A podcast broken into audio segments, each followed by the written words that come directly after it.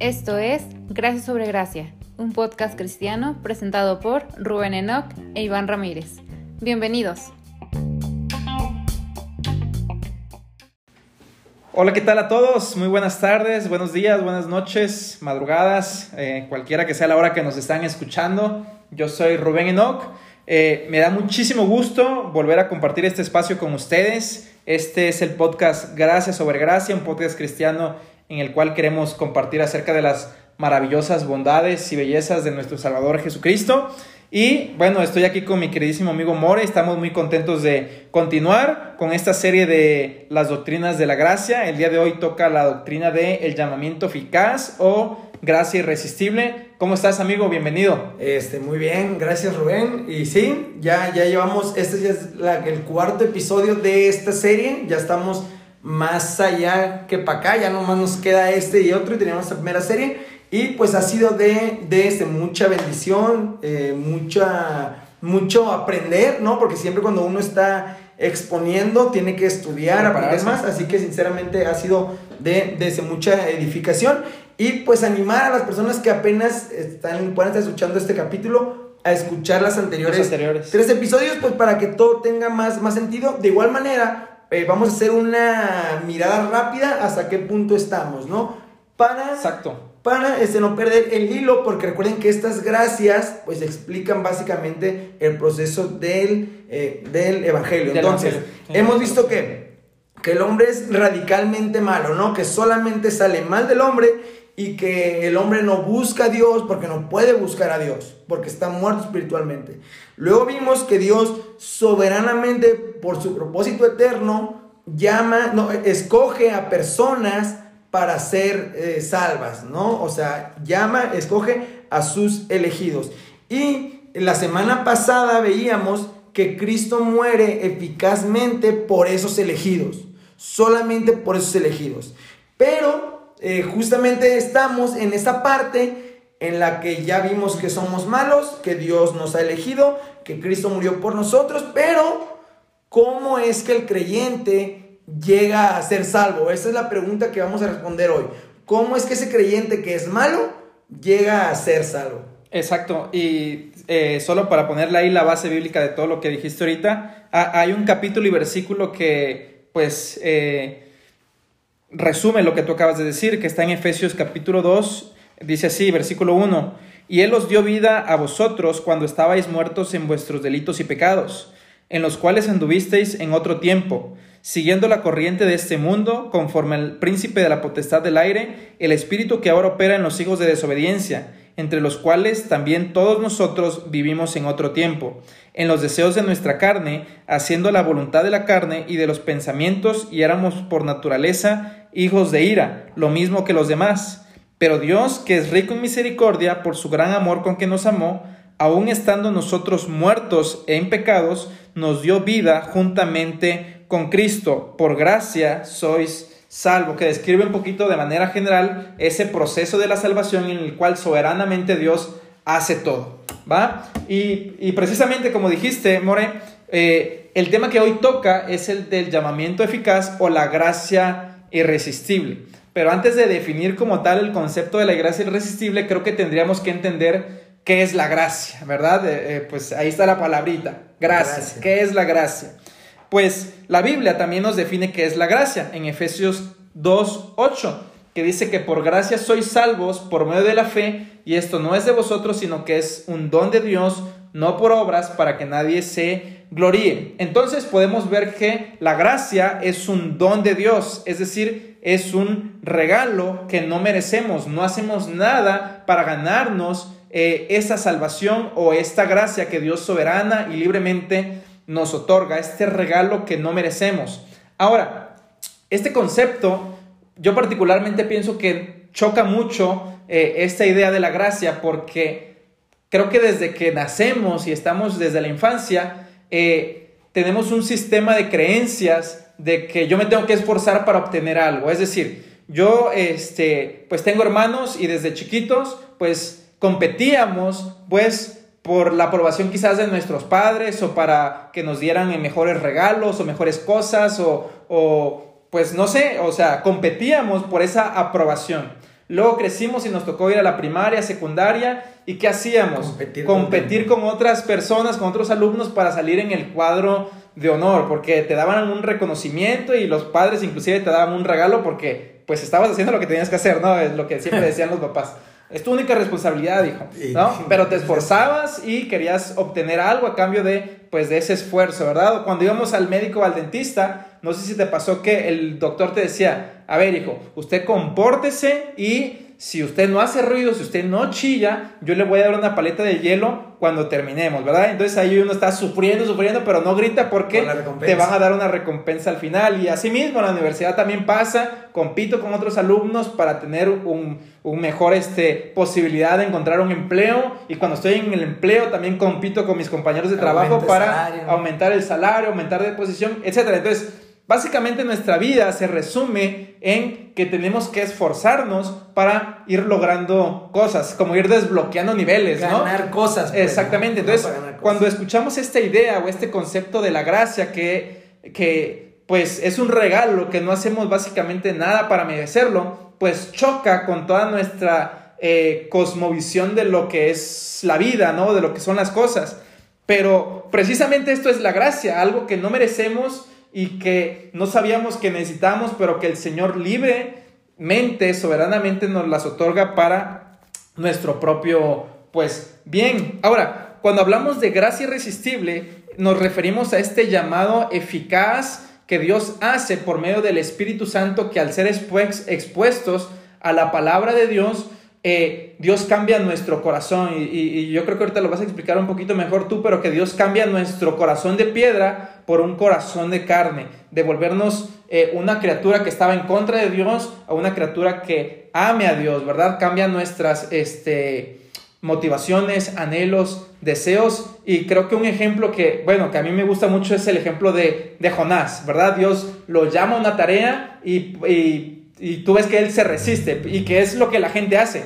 La gente se está resistiendo todo el tiempo. Pero cuando Dios eficazmente e irresistiblemente le dice a Jonás, tú tienes una tarea que, hacer, Dios utiliza todos los medios para que Jonás vaya a predicar a, a Nínive y que mucha gente se vaya a convertir por, por esa obra, ¿no? Entonces, cuando hablamos de llamamiento irresistible, es que Dios se vuelve tan irresistible a nuestros ojos que contemplamos su belleza, su hermosura, su gloria, su gracia, sus bondades, sus atributos, y Él es tan hermoso para nosotros que voluntariamente, después de que el Señor cambió nuestro corazón por un corazón que le ame, pues corremos libremente hacia Cristo, vemos nuestro pecado y vamos directamente hacia Él porque es lo que más necesitamos. Entonces, eh, a eso es a lo que nos referimos con gracia irresistible. Bien, eh, bastante buena explicación acerca de lo que es gracia. Siempre es bueno eh, tener en la mente lo que es gracia, lo que significa que Dios eh, da ese don, ese favor inmerecidamente. Y eh, queremos explicar o hacer énfasis en, en, gracia irresistible. ¿Por qué? Porque es muy común en algunos círculos cristianos, en muchos círculos cristianos, creer en la gracia resistible. O sea, existe una gracia común que las personas pueden decidir seguirla o no seguirla aceptarla o rechazarla. Y eso no es lo que la Biblia enseña. Pero eh, cuando, hablamos de gracia irresistible, puede surgir una pregunta, ¿no? Porque si se acuerdan, eh, veíamos en, en, la doctrina de la elección incondicional que Dios ha decretado todo soberanamente, pero no hace violencia al libre albedrío de las criaturas, ¿no? O sea, todo lo que nosotros hacemos y decidimos todo el tiempo es libremente. Nadie nos obliga a hacer nada. Siempre somos libres de decidir qué vestir, qué hacer, qué creer. Ahora, aquí hay una pequeña tensión, porque veíamos que el hombre es radicalmente malo, que nadie puede buscar a Dios. Y entonces cuando hablamos de gracia irresistible, pareciera que Dios obliga a sus elegidos a creer. No, o sea, tú eres malo, tú eres rebelde y yo tomos te voy a agarrar y te voy a meter a mi casa y vas a ser mi hijo, quieras o no. Pensando en el, en el ejemplo del, del cerdito, en, el, en el lodo y en el pasto, es como agarrar al cerdito, quitarlo del lodo, bañarlo y con una correa ponerla en, ponerlo en el pasto porque ahí queremos que esté. Pero eso suena que Dios obliga a los creyentes, esa, esa tensión que hay entre eh, yo quiero creer voluntariamente o no creo voluntariamente, ¿cómo podríamos explicar es como si Es como si tú hubieras este, encerrado a Brendiutz en un cuarto y, decirle, vas a estar aquí hasta que me ames. Sí, claro, claro, o sea, yo te estoy obligando a que me ames porque yo he decidido que tú vas a ser esposa mía.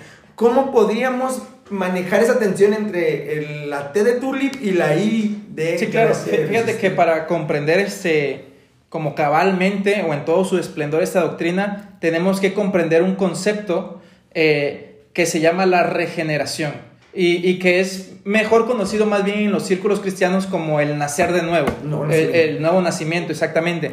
¿Qué significa esto? Bueno, es el proceso previo al arrepentimiento y a la fe en el cual Dios envía al Espíritu Santo para que haga un trabajo de regeneración en nuestro corazón donde nos cambia este, ese corazón de piedra por un corazón de carne, donde nos pasa de la muerte espiritual a la vida espiritual. De hecho, también Corintios, eh, Pablo eh, habla de esto cuando dice, de modo que si alguno está en Cristo, nueva criatura es, las cosas viejas pasaron y aquí todas son hechas nuevas. Es decir, es la obra soberana que hace Dios por medio del Espíritu Santo para cambiar nuestros afectos inclinados hacia el mal para cambiarlos hacia el bien, hacia Él, hacia Cristo, hacia la devoción a Dios, hacia el amor a Dios. Y Dios hace esto sin, transgreder el libre albedrío de las personas. Dios lo único que cambia es que nos da, o que lo, Dios lo único que hace es que nos da vida y nosotros al momento de tener vida corremos hacia Cristo y es ahí cuando Dios nos dio vida que tenemos pues estas gracias como el arrepentimiento, la fe, y de hecho creo que ahí tienes un versículo de Ezequiel, que si, si lo quieres leer por favor, para este, pues ver esta base bíblica, ¿no? Ezequiel 36, 26 dice, os daré corazón nuevo y pondré espíritu nuevo dentro de vosotros y quitaré de vuestra carne el corazón de piedra y os daré un corazón de carne. Exactamente, es algo que el Señor hace, Dios quita el corazón de piedra y nos da un corazón de carne. Ahora, en el Nuevo Testamento, en Juan 3, cuando Jesús está hablando con Nicodemo, eh, Jesús le dice a Nicodemo, te es necesario eh, nacer de nuevo. Y Nicodemo pues se queda extrañado y le dice, ¿acaso yo he de entrar de nuevo al vientre de, mi madre? O porque él era una persona adulta, mayor. Entonces él pues decía, Jesús, ¿a qué te estás refiriendo? Y Jesús le contesta magistralmente en el versículo 7 y 8. Dice, no te maravilles de que te dije que te es necesario nacer de nuevo.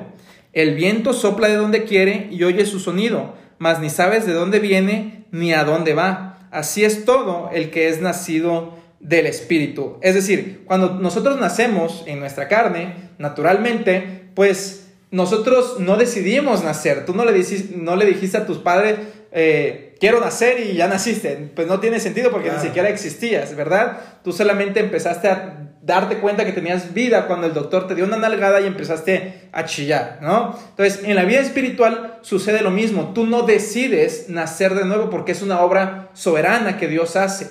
Dios te da vida por medio de, de la exposición a la palabra de Dios, al Evangelio de Salvación y por medio del llamamiento interno eficaz del Espíritu Santo, Dios nos hace nacer de nuevo. No, sabe, no sabemos de dónde viene, de dónde va, simplemente el Espíritu Santo te da conciencia de pecado, de justicia, de juicio y te hace ver la necesidad de correr hacia Cristo. Y uno voluntariamente al tener vida, pues corre hacia Cristo porque es lo más hermoso que hemos visto jamás y Cristo se vuelve tan irresistible a, nuestros ojos que pues no nos vamos a resistir porque él, él, es lo más increíble y vamos voluntariamente hacia Él, ¿no? Entonces, eh, cuando hablamos de regeneración o nuevo nacimiento, estamos hablando de, de esa parte pues soberana de Dios en la salvación del hombre. Correcto, y, este concepto es, es, indispensable entenderlo y colocarlo en el lugar indicado, ¿no? La regeneración siempre ocurre antes de la fe, porque sin la regeneración, pues no podríamos creer. Y en el sentido práctico, yo creo que todo creyente debe estar de acuerdo con esto. ¿Por qué? Porque de repente a nosotros nos costaba orar, nos costaba leer, hacer lo que Dios manda, y de repente nos vemos queriendo buscar a Dios en oración, buscar a Dios en la escritura, buscar a Dios en sus mandamientos. Eh, de hecho, a, mí me gusta eh, verlo con un ejemplo que, que vivo bastante diario y que tú también, porque tú y yo estamos casados con nutriólogas, ¿no? O sea... Qué bendición. Que es una este, bendición, obviamente, pero en algunos eh, momentos es, es, difícil. ¿Por qué? Porque ellas comen cosas saludables que, que, que saben mal o que saben menos bien. Pero. Que, y que tampoco son como agradables a, la vista. Exactamente, ¿no? es que visiblemente. No es como una hamburguesa acá. No, no huele tan rico. pero yo, yo, eh, en serio, yo a veces veo cómo, cómo come Brenda. Y, y, a veces pienso, a lo mejor hay alguna cámara, a lo mejor alguien eh, está preguntándole, lo come, porque se me hace impensable cómo ella voluntariamente decide comer eso y evitar otras cosas mucho más ricas porque no son saludables, pero ellas pasaron varios años en la escuela aprendiendo que eso es malo para su salud, lo que es bueno para su salud, y por eso ellas voluntariamente deciden comer eso sin que nadie las obligue. Lo mismo pasa con los cristianos. Dios cambia nuestro corazón, cambia nuestra naturaleza, porque eh, Romanos 6 dice que el viejo hombre está crucificado, o sea, somos otro hombre con otra naturaleza y ese hombre con esa naturaleza, ese nuevo More, ese nuevo Rubén, ya está libre o ya es libre para buscar a Dios porque además entiende que Dios es su mayor necesidad. Eso es lo que pasa en el momento en que el Espíritu Santo llama internamente a los elegidos. Por eso Dios no nos tiene que obligar. Dios no necesita agarrar una correa, Dios no necesita hacer nada. Porque al regenerar nuestro corazón, abrir nuestros ojos, nosotros vemos nuestra condición y la necesidad que tenemos de un Salvador, evidentemente. Oye, Mori, y ahorita que estabas diciendo eso, a mí pues me surgió una, una pregunta, ¿no? Que pues ya hemos platicado con anterioridad, pero ¿cómo, cómo hace Dios entonces para, para llamarnos a sí mismo? O sea, ¿o ¿cuál es el medio que Él utiliza para, para que nosotros pues creamos, ¿no? O sea, ¿Cómo Dios le hace, pues? E, ese es un buen punto, porque ya vimos que Dios internamente llama a través del Espíritu Santo, no regenera. Pero no es de que un día tú vas a despertar y decir, ah, ya quiero ser cristiano, ¿no? O sea, ya creo en Cristo. No. La manera ordinaria que Dios utiliza para llamar a los creyentes es a través de la predicación del Evangelio, de la palabra de Dios. Dice Romanos 10, 17. Así que la fe es por el oír y el oír por la palabra de Dios. La manera en la que Dios llama a sus elegidos principalmente es a través del Evangelio. Ojo, no queremos decir que Dios está limitado a la predicación del Evangelio, no, pero ordinariamente Dios utiliza el Evangelio para llamar a los elegidos. Que es como la manera común, ¿no? Para, Exactamente. Para que la gente se, se convierta. Fíjate que ahorita que estabas mencionando eso, a mí me encantan las palabras de Pablo en Romanos 1.16, donde dice, porque no me avergüenzo del Evangelio, porque es poder de Dios para salvación a todo aquel que cree. ¿No? El 17 dice, porque en el Evangelio la justicia de Dios se revela por fe y para fe, como está escrito, mas el justo por la fe vivirá. Es decir, el único mensaje en esta tierra dado a los hombres para que puedan ser salvos es estar expuestos a la predicación del Evangelio porque es poder de Dios para salvación. Es decir, eso está excluyendo los mensajes motivacionales, la psicología, los sentimientos, las emociones, eh, etc. O sea, lo único que tiene poder para salvar al hombre del estado en el que se encuentra es estar expuesto a la, predicación del Evangelio y creer en el mensaje del Evangelio para ser salvo. Y fíjate lo que dice Pablo también en Primera de Corintios, capítulo 1, eh, versículo 18 porque la palabra de, la cruz es locura para los que se pierden, pero a los que se salvan, esto es a nosotros, es poder de Dios para salvación, porque le plació a Dios salvar a los creyentes por la locura de la predicación. Ahora, que, que creo que en nuestro testimonio personal podríamos pues ver claramente eso, ¿no? Y a, lo mejor antes de creer decíamos, este mensaje es una locura, o sea, como de que Dios mandó a su hijo, murió, resucitó, eso pues que lo crean los locos. Pero este es el mensaje eficaz que, que sucedió, ¿verdad? La vida del unigénito hijo, hijo de Dios murió, resucitó, ascendió y un día regresará por, por nosotros. Este es el mensaje que tiene poder y que a lo mejor para las personas puede parecer una locura, pero Dios le plació salvar a su iglesia, a su pueblo, por la locura de este mensaje que pues realmente no es una locura, es lo más cuerdo del universo. Y aquí queremos hacer mucho énfasis en esta parte. ¿Por qué? Porque desgraciadamente en las iglesias modernas es muy común querer cambiar el mensaje del Evangelio, querer cambiar la palabra de Dios por técnicas humanas, ¿no? Yo me acuerdo hace muchos años, eh, Chichero y yo, bueno, Rubén y yo, eh, íbamos a los campamentos, incluso hacíamos una broma en que en la fogata, ese momento hasta culmine, modulábamos la voz. Exactamente. Tenía que haber siempre una cancioncita de fondo. A mí, a mí me encantaba poner escucharte hablar de este Marcos Witt, me encantaba esa canción. Entonces poníamos una cancioncita de fondo, escucharte hablar en el piano y nosotros en la fogata haciendo una voz especial con un mensaje especial motivacional diciendo chicos a la gente le gustaría escuchar la frase que tú decías no es que era, era, una voz especial porque muchos días ya de campamento la voz ronca ahorita este ya no saldría pero eh, los e, inclusive me acuerdo eh, eh, un paréntesis que, que, hasta gritábamos como más en los juegos para que el día de la fogata estuviéramos roncos, ¿no? Exactamente, era, era indispensable. Y tener eh, palitos ahí y quien quiera creer en Cristo, dejar sus pecados, agarrar un palito, al fuego. Y, y, veíamos a los chicos llorando y los veíamos eh, abrazándose y decíamos, wow, 40 convertidos en el campamento. Impresionante, ¿no? Pero lo que hacíamos que era sustituir el Evangelio por unas frases que llegaran a los chicos, que los hicieran sentir culpables y los arrastrábamos a que, a que ya que un chico se acercaba al, al, fuego, todos se acercaban y eso no es lo que la Biblia enseña que las personas, los líderes o predicadores deben hacer. Lo que debemos hacer es predicar fielmente la escritura. Y aquí hago un llamado a todas las personas que tienen la oportunidad de compartir el mensaje con jóvenes o con otros hombres, otras mujeres. Prediquemos fielmente la escritura. Ve lo que dice Pablo en 2 Corintios 4, 5. Porque no nos predicamos a nosotros mismos, sino a Jesucristo como Señor y a nosotros como vuestros siervos por amor de Jesús. Se trata de Cristo. No se trata de mí, no se trata de que yo antes me sentía muy solo y ahora tengo muchos amigos. No, se trata de predicar el mensaje de Dios mandando a su Hijo a morir por nuestros pecados, la manera en la que resucitó poderosamente y la esperanza de que vendrá algún día. Eso es lo que debemos predicar a los jóvenes.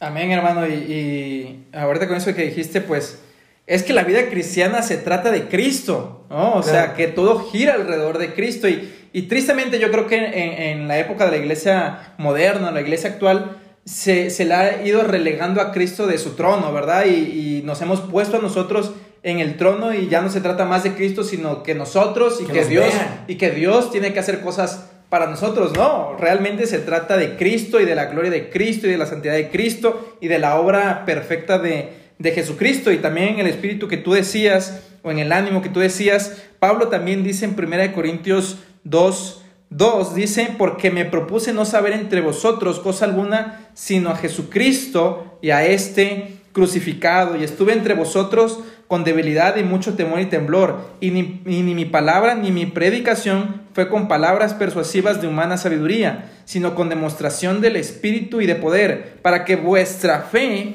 no esté fundada en la sabiduría de los hombres, sino en el poder de Dios. Es decir, las técnicas humanas no funcionan. Lo que funciona para salvar a las personas es predicar a Cristo y a este crucificado. ¿Para qué? Para que nuestra fe no esté fundada en la sabiduría de los hombres, en la técnica de los hombres, en la psicología de los hombres, sino en el poder de Dios que se manifiesta a través de la predicación del, del Evangelio de Jesucristo.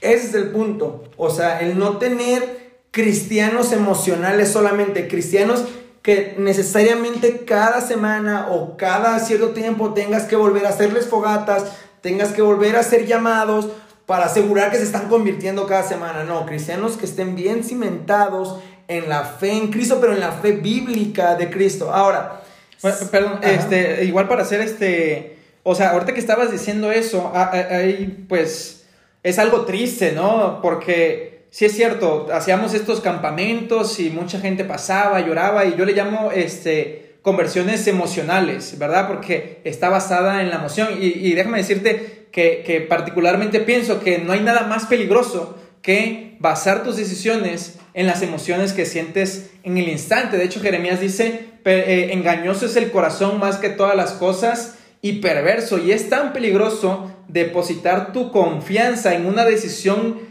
emocional que, que hiciste en un momento a lo mejor de vulnerabilidad porque te guiaste por una emoción y no estás guiado por lo que la Biblia dice, sino por lo que estás sintiendo en este momento, ¿no? Y es precisamente lo que pasa tristemente en muchos de los campamentos, retiros, que se hace como un llamado al altar y la gente piensa que porque ya echó un palito, porque ya pasó al frente, levantó la mano, pues ya es salvo. Pero pasan dos semanas después de esa conversión emocional, entre comillas, ¿Y qué pasa? Los ves inclusive peor que antes porque realmente no tuvieron una experiencia con Dios, sino que fueron movidos por las emociones a tomar eh, pues decisiones que no, eh, pues a fin de cuentas no lo hicieron racionalmente, sino emocionalmente, ¿verdad? Y ya vimos el peligro de depositar tu confianza en las emociones que son engañosas, ¿no? Entonces, eh, procurar y estar seguros, y, y de hecho esta palabra es para nosotros, ¿no? O sea, no es de que se nos va a hacer fácil juzgar a las personas y decir, ah, eh, pues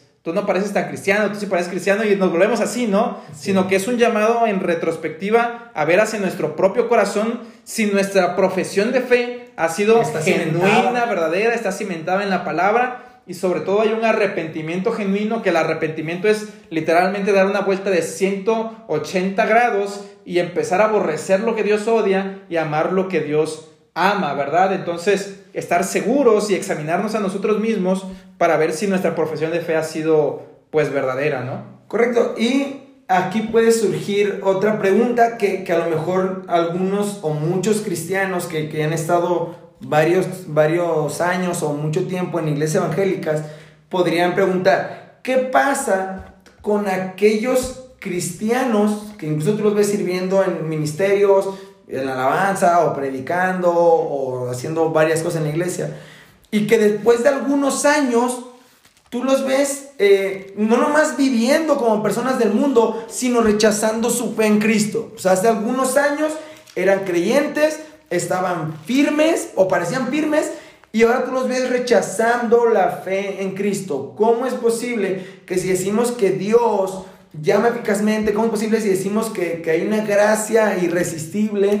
Eh, ¿Cómo decimos que si Cristo murió eficazmente por esas personas, cómo podemos ver que de repente dejan de creer en Cristo y empiezan a vivir una vida totalmente secular o incluso otra creencia que se contrapone a la creencia del cristianismo? Claro, no, es una, es una situación increíble y es una situación triste porque parecían de nosotros, pero no eran de nosotros, ¿no? Y, y tristemente hay testimonios tan terribles de personas que a lo mejor tenían ministerios, ¿verdad? Y, este, y al momento de apostatar de la fe, lo único que hacen es demeritar el, la causa de Cristo, ¿no? Eh, pero ¿cuál es la respuesta a esta, a, esta pregunta importante? Y es que no eran cristianos. O sea, así de simple y así de tajante. La gente que se aparta de la fe eh, y de que probablemente habían profesado ser cristianos, pero luego dicen, ¿sabes qué? Ya no soy cristiano, esto no es lo mío, pues es porque simple y sencillamente no eran cristianos, nunca fueron cristianos y, o sea, quiera el Señor que posteriormente puedan llegar al arrepentimiento y la fe, pero en ese momento pues no son cristianos, porque un cristiano verdadero nunca se aparta de, de, esa fe, porque el Espíritu Santo lo va a perseverar y Jesús lo explica en dos parábolas. En primer lugar tenemos la parábola del trigo y de la, de la cizaña, ¿no? Entonces vemos eh, que el trigo, pues, pues es trigo, ¿verdad? Pero la cizaña es muy parecido al trigo. Entonces Jesús dice, pues van a estar los que son creyentes, pero dentro de la misma comunidad de la iglesia visible va a haber cizaña. Personas que parecen creyentes, pero a fin de cuentas no son creyentes, ¿no? Entonces hay que estar este, muy perspicaces ¿verdad? Pero también, sobre todo tomando en cuenta nuestra propia vida, ¿no? Examinarnos si somos creyentes o realmente nada más estamos aparentando ser creyentes, ¿no? Y la segunda parábola es la parábola del sembrador, donde vemos que la palabra es predicada y caen diferentes tipos de tierra, que a fin de cuentas es un simbolismo de cuatro tipos de diferentes corazones, ¿no? Los que cae, la, semilla que cae sobre la tierra, otra que echa raíces, pero que es este, ahogada por espinas, otra que este, se ahoga, ¿verdad? Etcétera. Y al, fin de y al final, la tierra que sí da fruto, que, que es la semilla que cayó en buena tierra. Entonces, cuando vemos que estas personas se apartan, es porque probablemente estuvieron expuestos a la, semilla, pero cuando llegó la prueba, cuando llegó la tentación, cuando llegaron las circunstancias difíciles de la vida, no tenían una raíz profunda y pues se apartaron completamente porque nunca fueron cristianos, ¿no? Correcto, eso es algo que, debemos eh, tener en cuenta. Un cristiano verdadero es aquel que persevera hasta el final, ¿no? Un verdadero creyente es aquel que guarda la fe hasta el final. Ahora, pero, pero, pero bien dices, y es muy correcto, esto nunca hay que decirlo, pensarlo para, para los de afuera o para otras personas. Siempre hay que verlo para nosotros mismos. Yo, yo recuerdo eh, a, lo largo pues, de, de, ese tiempo que he estado sirviendo en, algún ministerio y en la iglesia, ver jóvenes con talentos eh, espectaculares. Jóvenes que los jóvenes, eh, jóvenes que otros jóvenes querían seguirles eh, jóvenes que, sabían predicar, jóvenes que tenían gran talento en la música, jóvenes que de verdad tú decías, wow, yo quiero ser como él. Y que en algún momento, por algún pecado en su vida, poco a poco fueron deslizándose y alejándose de la fe. Y lo único que nosotros podemos eh, considerar o pensar es debemos tener cuidado también nosotros, porque si a esas personas que se veían tan firmes y que se veían tan utilizadas por Dios les pasó, nosotros que somos más débiles también tenemos esa posibilidad. Me encanta eh, Hebreos 2.1, esa exhortación. Por tanto, es necesario que con más diligencia tendamos a las cosas que hemos oído, no sea que nos deslicemos. Y aquí usa el término deslizar porque es tan gradual, es tan poco a poco que muchas veces no nos damos cuenta. Cada día tenemos que asegurar que nuestro llamado realmente eh, es eficaz y que realmente ha sido cierto en el sentido de que nuestra fe está cimentada en una verdadera fe en Cristo Jesús y no solamente en emociones y no solamente en presión social, algunos jóvenes que piensan que porque sus papás son cristianos o van a una iglesia, no, tenemos que asegurarnos que realmente es porque hemos creído en Cristo que realmente hemos, nos hemos arrepentido y hemos entregado nuestra vida a Él, esa es la razón por la cual podemos decir que somos verdaderos cristianos. y, fíjate amigo, ahorita que leíste ese versículo, cómo el autor de Hebreos se incluye a sí mismo, ¿no? O sea, dice, no sea que nos deslicemos, por lo tanto atendamos con diligencia este mensaje que hemos escuchado, ¿no? Y, y pues sí, es un llamado a, a pues estar atentos, a permanecer firmes, a no descuidarnos porque eh, pues existe el riesgo de resbalar, ¿no? De caer. Entonces, y, como dices, o sea, a veces, bueno, el pecado más bien a veces es como esa gota que, que está rompiendo, está cayendo sobre la piedra, pero cuando es perseverante, rompe la piedra, ¿no? Entonces, cuidarnos de que no estemos haciendo pequeñitos pecados, ¿verdad? Conscientemente que al final esos nos puedan deslizar a, un punto de, endurecimiento de corazón terrible, ¿no? E, inclusive eh, Hebreos habla posteriormente acerca de Saúl, que dice que se le fue negado el arrepentimiento, ¿no? O sea, qué increíble, o sea, cuánta más razón para estar atentos de permanecer firmes en, en nuestra fe, ¿verdad? Con, eh, pues sí, abrazados a la cruz de Cristo, tomados de la mano del Señor y consuelo, también consuelo porque Filipenses dice que seremos perfeccionados hasta el día de Jesucristo. Entonces, si somos verdaderos creyentes, vamos a estar en ese proceso de santificación, el cual nos va a hacer perseverar hasta el día que Jesucristo venga o que nosotros vayamos a Él, ¿no? Exactamente, que es lo que vamos a hablar la siguiente semana, ¿no? Pero, Exacto. pero bueno, un pequeño... un poquito como un trailer de la Exactamente, exactamente. No es spoiler, sino un trailer. Un trailer. Ahora, creo que, antes de, terminar el episodio es necesario eh, dar unas palabras de consuelo a, algunas eh, parejas o algunos padres o hermanos de eh, niños que hayan muerto en la infancia o personas que no tengan la capacidad mental para entender el Evangelio. ¿Por qué? Porque hemos hablado que la manera en la que Dios llama ordinariamente a sus elegidos es a través del ministerio de la palabra y del evangelio. Pero que hay de esos bebés que mueren siendo niños o que hay de esas personas que por alguna discapacidad mental no pueden entender el mensaje. Pues bueno, esos papás o esos hermanos o esos familiares pueden estar seguros que esos bebés muertos en la infancia y esas personas que no tienen la capacidad de entender el Evangelio están en el cielo, están en el cielo. A mí me encanta primera de Samuel 16, cuando David eh, dice con respecto a su hijo que acababa de morir, yo voy hacia donde él está. David sabía que él iba a ver a su hijo en el cielo. Él estaba ciertísimo. Y Hechos 2.38, Pedro dice, arrepentíos y bautícese cada uno de vosotros en el nombre de Jesucristo para perdón de los pecados y recibiréis el don del Espíritu Santo. Porque para vosotros es la promesa y para vuestros hijos y para todos los que están lejos, para cuantos el Señor nuestro Dios llamare. Recuerden que Dios no está limitado al ministerio de la palabra para llamar a sus elegidos. Entonces, papás cristianos, familiares cristianos que perdieron a un bebé en la infancia pueden estar seguros que ese bebé pasará o estará en la eternidad cuando ustedes lleguen allá.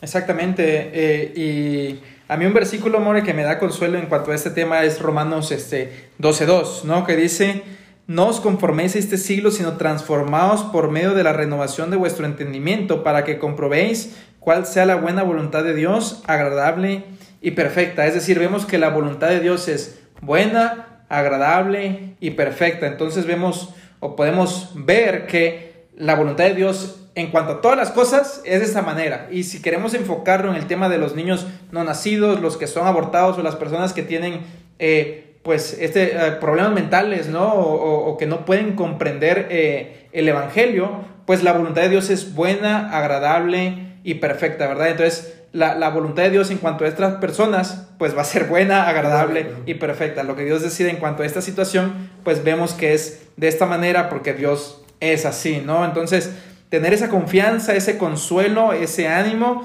de que tenemos un Salvador que ama, ¿verdad? Y, en el tema de los niños también recordar cómo Jesucristo eh, dice, deja que los niños vengan a mí, ¿no? Entonces, pues sí, creemos que Dios tiene esta manifestación de gracia especial, por así decirlo, para con estas personas que no pueden comprender el Evangelio o los niños que mueren en la, infancia. ¿no? Correcto, y eso eh, de verdad es un gran consuelo saber que nuestro Dios es bastante bueno y misericordioso. Ahora, para, terminar, eh, a, mí me gusta mucho eh, reflexionar en, en, la doctrina del llamamiento eficaz o la gracia irresistible, porque, porque me hace recordar muchas veces a esa escena, Rubén. Bueno, yo sinceramente siempre he sido bueno para jugar fútbol, bastante bueno. Entonces, eh, yo, eh, siempre que hay retas, a mí me toca elegir porque soy bueno, porque si no sería injusto. Si a mí me ponen a elegir y me eligen dos buenos, sería muy injusto. Pero eh, recuerdo a esos jóvenes o a esos niños que eran pues malos para jugar que los elegían hasta el final, ¿no? Y siempre había un, niño, un joven, que era muy bueno para jugar fútbol, o sea, más que todos. Y a él le gustaba elegir generalmente a los más malitos, pues para él destacar y para él mostrar que porque él era suficientemente bueno, ¿no? Pues este, podía ganarle eh, a los demás. Pues bueno, eh, creo que en un sentido como, este, como ilustración, e, eso es este, lo que pasa. De un lado está el, Dios supremo, Dios supremo. ¿Y, qué queremos decir con Dios supremo? Un Dios que no necesita de nada ni de nadie para ser Dios. ¿Me explico? Dios no necesita de la alabanza de nadie para él ser glorioso y majestuoso. De nadie. O sea, todos los ángeles, todas las criaturas terrestres podríamos unirnos contra Dios y él solo reiría. ¿Me explico? O sea, no, no le necesita de nada ni de nadie. Entonces ese Dios glorioso y majestuoso se detiene y se fija en alguien que no nomás es imperfecto, no nomás es pecador, este, no nomás es débil, sino que además lo odia. O sea, además, naturalmente yo tengo deseos o sentimientos de odio con respecto a Dios. Y aún así, Dios me llama a Él. y se toma el tiempo de darme su Espíritu Santo para regenerarme y entonces yo amarle a Él. Esta verdad, es solamente esta verdad, debería llevar al creyente a dar gracias para siempre. Solamente el hecho de pensar que ese Dios que no necesitaba de nadie se fijó en mí, me dio un corazón de carne para poder amarlo y me va perfeccionando día a día, solamente esa verdad debería ser suficiente para de rodillas cada día dar gracias a Dios por Cristo y por el Evangelio. Amén, hermano. Creo que no se podría explicar con mejores palabras. Eh, realmente me, llega mucho el sentido de, cómo siendo incapaces, eh, inmerecedores completamente de esa gracia, de esa bondad, Dios decide por su gracia, por su amor y por su misericordia incluirnos en su equipo, ¿no? Y, fíjate lo que dice Jesús en Juan 6, 37 al 40, eh, acerca de este llamamiento eficaz. Todo lo que el Padre me da, vendrá a mí, y al que a mí viene, no le echo fuera, porque he descendido del cielo no para hacer mi voluntad, sino la voluntad del que me envió. Y esta es la voluntad del Padre, el que me envió, que de todo lo que Él me diere, no pierda yo nada sino que lo resucite en el día postrero.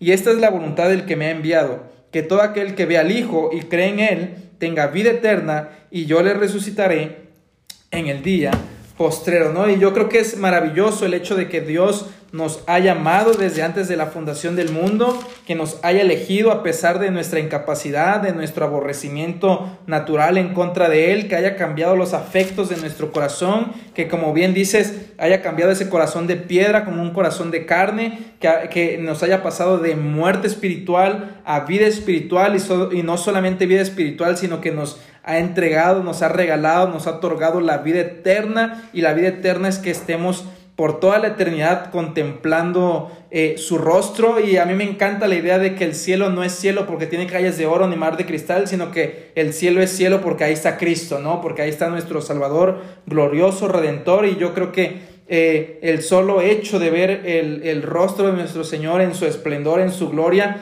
va a ser este maravilloso para alabarle por toda la eternidad y solo esa idea, como bien dices, tiene que ser suficiente para postrarnos de rodillas y decir, gracias Dios por llamarme eficazmente, porque si hubiera estado en mí, el seguirte, el buscarte, jamás lo hubiera hecho, ¿no? Sino que tú me has llamado a ti mismo, eres tan irresistible, eres tan grandioso, tan asombroso, tan majestuoso, que no me puedo resistir ir hacia ti, ¿no? Entonces, todo lo que el Padre le ha dado a Cristo vendrá hacia Él y al que a Él va, Jesús no le echa fuera. Entonces en ese sentir y en ese sentimiento, si tú estás escuchando este mensaje hoy, este podcast, yo te animo a que hagas caso y obedezcas a esta palabra que Cristo da.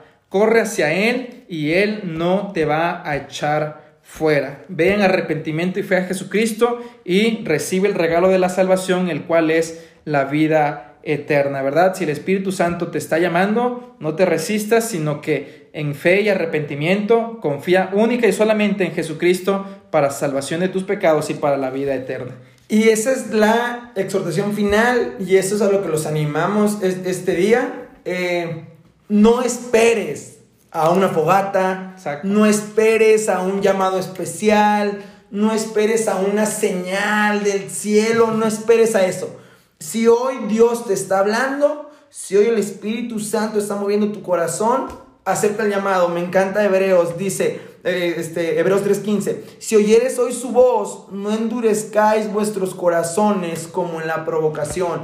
Y 2 Corintios 6, así pues nosotros como colaboradores suyos os exhortamos también a que no recibáis en vano la gracia de Dios, porque dice, en tiempo aceptable te he oído y en día de salvación te he socorrido. He aquí ahora el tiempo aceptable.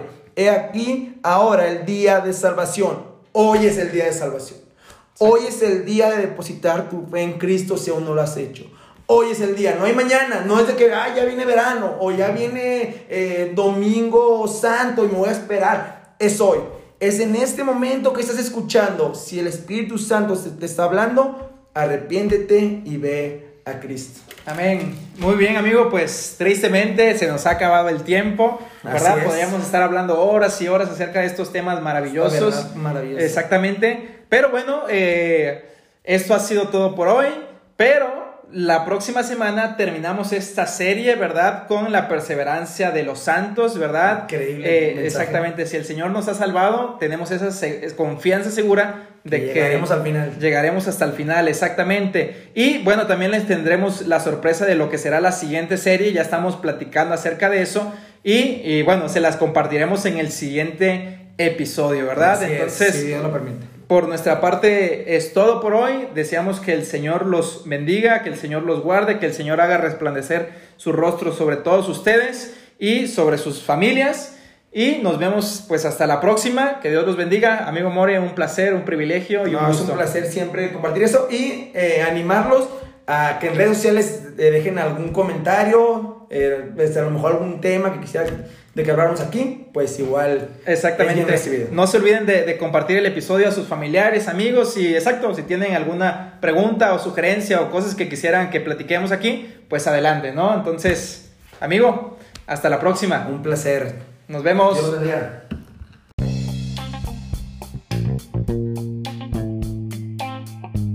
Esto fue Gracias sobre Gracia. Los esperamos hasta el próximo episodio. Hasta luego.